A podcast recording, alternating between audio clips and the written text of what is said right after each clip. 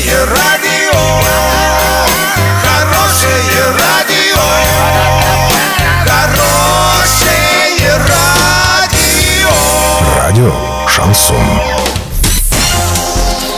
С новостями к этому часу Александра Белова. Здравствуйте. Картина дня за 30 секунд. Управление образования Орска сообщило, что запрета на коммерческие услуги в детских садиках нет. Итальянские ученые обнародовали новый факт о Леонардо да Винчи.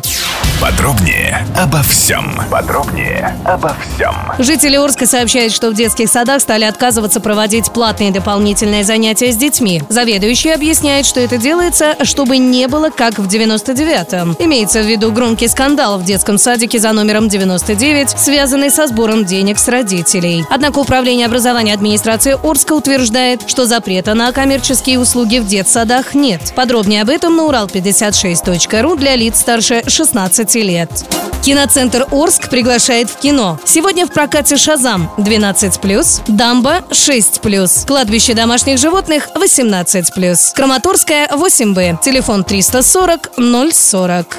Итальянские ученые обнародовали новый факт о Леонардо да Винчи. Специалисты Флорентийского института реставрации утверждают, что художник был амбидекстром, то есть одинаково хорошо владел как правой, так и левой руками. К таким выводам эксперты пришли, изучив один из самых ранних рисунков мастера – пейзаж долины реки Арно. Будущий автор «Мона Лизы» и «Тайной вечери» написал ее в 21 год. Ученые сопоставили две одинаково четкие надписи на работе. Одна из них шла справа налево и, предположительно, была сделана левой рукой. Это открытие уже назвали революцией в изучении наследия да Винчи.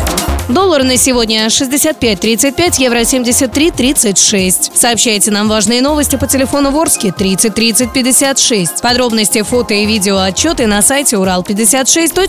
Для лиц старше 16 лет. Александра Белова, радио «Шансон Ворске».